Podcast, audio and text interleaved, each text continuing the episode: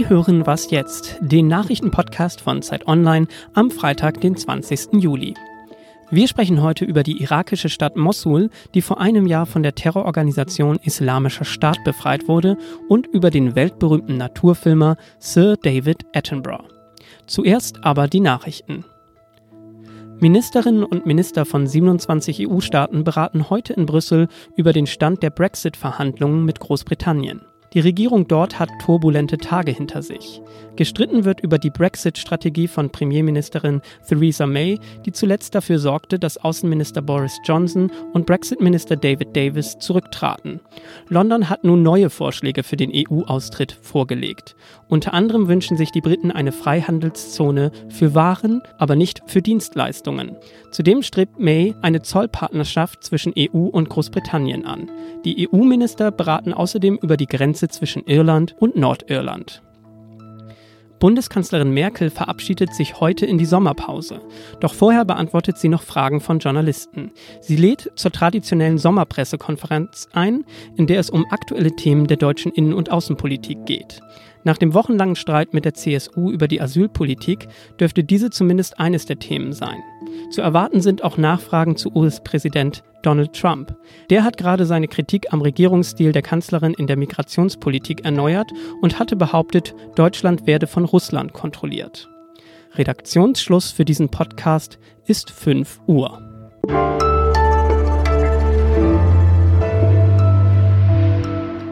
Mein Name ist Sven Stockram. Hallo. Vielleicht kennen Sie mich schon, denn sonst moderiere ich den Zeit Online Sex Podcast Ist das normal? Heute bin ich hier, Ihr Gastmoderator. Es ist ruhiger geworden mit Berichten aus dem Irak, dort wo 2014 die Terrororganisation Islamischer Staat weite Teile im Norden des Landes unter ihre Kontrolle brachten.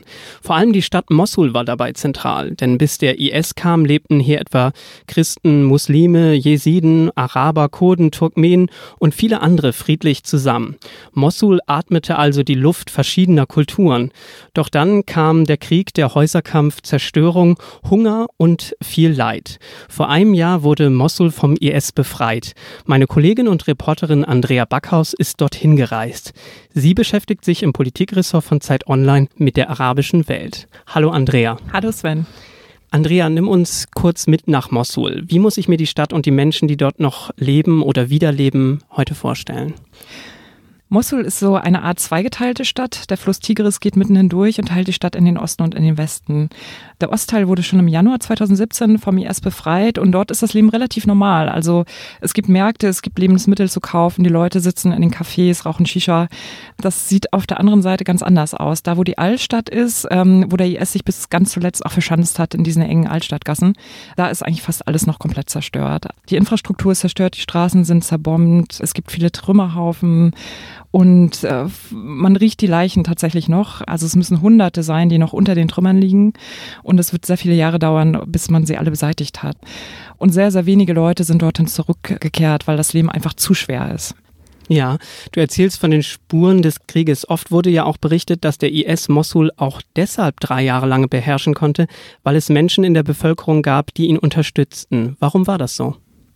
Also für einige Sunniten in Mosul war es am Anfang so, äh, dass sie den IS als eine Art Befreiung gesehen haben, weil sie sich von der schiitischen Zentralregierung in Bagdad unterdrückt gefühlt haben. Und man muss sagen, das haben mir viele Leute dort erzählt. Ganz am Anfang war der IS gar nicht so schlimm. Also sie, äh, die Kämpfer sind äh, ziemlich friedlich gewesen mit der Bevölkerung. Sie haben niemandem irgendwas aufzwingen wollen. Die Leute durften Musik hören und sich frei in der Straße bewegen. Das hat sich dann aber sehr schnell geändert und für viele Mosulis wurde dann klar, dass der IS wirklich eine Gefahr ist. Mhm. Wie geht es jetzt weiter mit Mosul? Ist an sowas wie Wiederaufbau oder ein normales Leben zu denken? Also was sind da Herausforderungen gerade? Also tatsächlich noch nicht. Und ich muss sagen, ich war ziemlich erschüttert, das so zu sehen, äh, weil man gedacht hat, nach einem Jahr wäre äh, schon viel mehr passiert, ist es aber nicht. Es ist so, dass einfach Zehntausende äh, Häuser wieder aufgebaut werden müssten. Das Geld fehlt. Die Zentralregierung im Irak ist nicht in der Lage, das aufzubringen. Und die Hilfsorganisationen und auch UN haben einfach sehr begrenzte Mittel. Dementsprechend ist es so, dass es in vielen Stadtteilen noch immer keinen Strom gibt, kein sauberes Trinkwasser, kein sauberes Wasser überhaupt. Es gibt auch kaum Arbeit. Das heißt, der, Zustand ist, ist desolat tatsächlich. Und ich glaube, Wiederaufbau, das wird Jahre, das wird Jahrzehnte dauern. Das Problem ist, und was viele Mosulis mir auch erzählt haben, dass sie sich einfach von der Welt vergessen fühlen. Also es war so, alle haben auf Mosul geguckt, als er IS vertrieben wurde. Ähm, jetzt guckt da niemand mehr hin tatsächlich. Wie hast du die Menschen dort erlebt? Also mit welchem Gefühl gehen die da auf die Straße? Ähm, mit wem hast du gesprochen? Mhm tatsächlich mit äh, vielen Leuten, auch die jetzt zurückgekehrt sind. Viele waren in den äh, Lagern vor der Stadt. Sie sind vor den Kämpfen geflohen, kehren jetzt zurück, um zu sehen, was mit ihren Häusern passiert ist. Das ist natürlich sehr, sehr traurig, weil die meisten Häuser zerstört sind trotzdem, und das fand ich sehr, sehr beeindruckend, ähm, sind viele sehr positiv oder auch sehr motiviert, was die Zukunft angeht. Sie versuchen einfach so gut es geht, den Schutt von der Straße zu räumen, ihre Häuser ein bisschen wieder zu reparieren, Läden in, in Gang zu bekommen. Äh, sie haben Tische aufgestellt, wo sie äh, Kekse verkaufen oder ein paar Lebensmittel. Sie versuchen mit allen Mitteln sowas wie ein normales Leben zu haben. Warum ist es gerade jetzt so wichtig, äh, nach Mosul und in den Irak zu schauen? Also ich glaube, wenn man jetzt nicht dahin schaut und genug Hilfeleistungen gibt für die Menschen vor Ort, auch äh, überhaupt das ganze Trauma zu bewältigen, ähm, psychologische Unterstützung, auch dafür sorgt, dass der Hass zwischen den Bevölkerungsgruppen nicht größer wird, dann braucht man sich nicht wundern, wenn in ein paar Jahren so etwas wie der IS wieder entsteht, beziehungsweise ganz weg war er nie, aber wenn er wieder stärker wird. Mhm. Vielen Dank, Andrea, für diese doch sehr einzigartigen Eindrücke. Sehr gerne.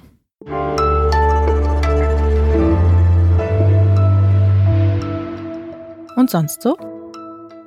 Es ist Pride Month, also die Zeit, in der gerade weltweit schwule Lesben und Transmenschen für ihre Rechte auf die Straße gehen und ihre Community feiern. Manche Städte setzen da auf besondere Zeichen für Vielfalt. Frankfurt am Main zum Beispiel nimmt sich für seinen Christopher Street Day an diesem Wochenende wieder London, Madrid oder Hamburg zum Vorbild und installiert schwule und lesbische Ampelpärchen. Das wurde schon letztes Jahr an der Konstablerwache gemacht. Nun sollen die roten und grünen Paare aber dauerhaft bleiben. Aber wir wären nicht in Deutschland, wenn es dafür keine Genehmigung bräuchte. Denn, um es im Beamtensprech zu sagen, gleichgeschlechtliche Ampelpärchen entsprechen nicht der Straßenverkehrsordnung oder den Richtlinien für Lichtsignalanlagen. Vermutlich geht das aber trotzdem durch.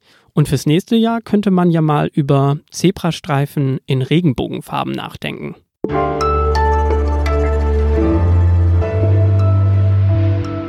Wer beim Anblick eines Vogels nichts fühlt, wird mich nicht verstehen.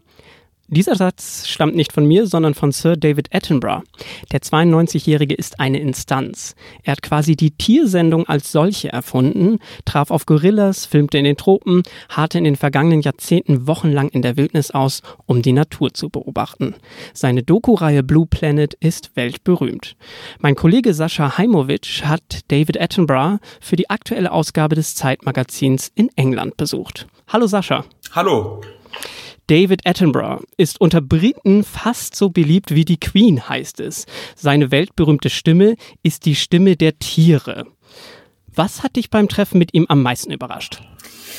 Ich kannte ihn ja vor dem Interview, das ich mit Christoph Armens, dem Chefredakteur des Zeitmagazins, zusammengeführt habe, nur als Tierfilmer in der Wildnis, also immer in nächster Nähe zu Schlangen, zu Affen, zu Echsen, zu Spinnen.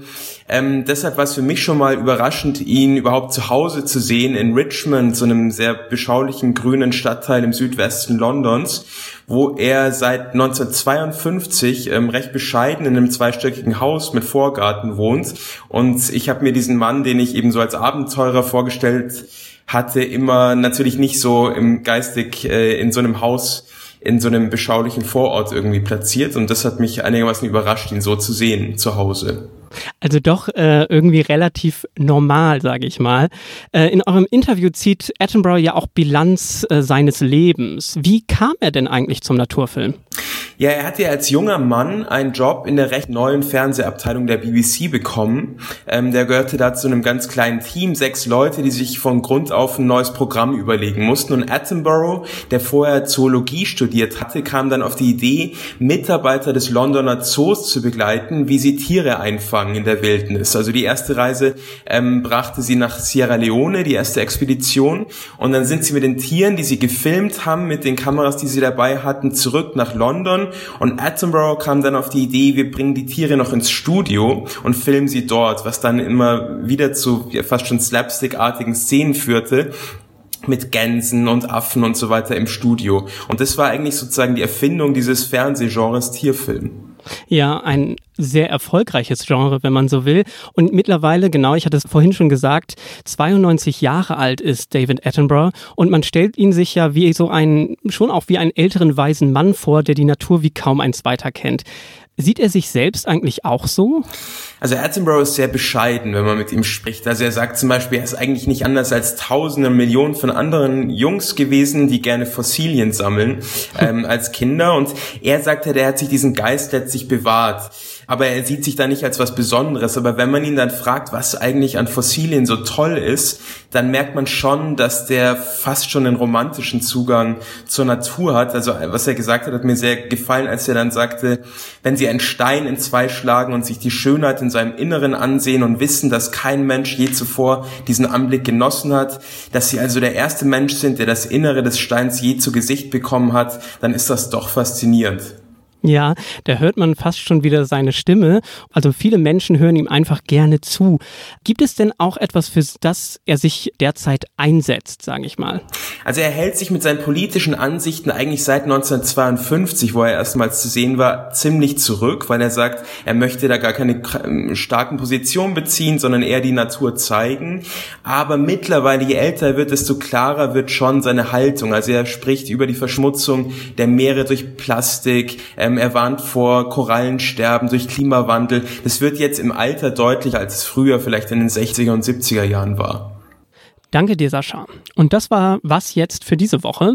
Genießen Sie das Wochenende, am besten draußen, denn es wird wieder sehr warm.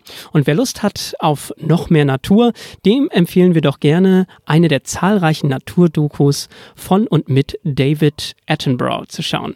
Machen Sie es gut.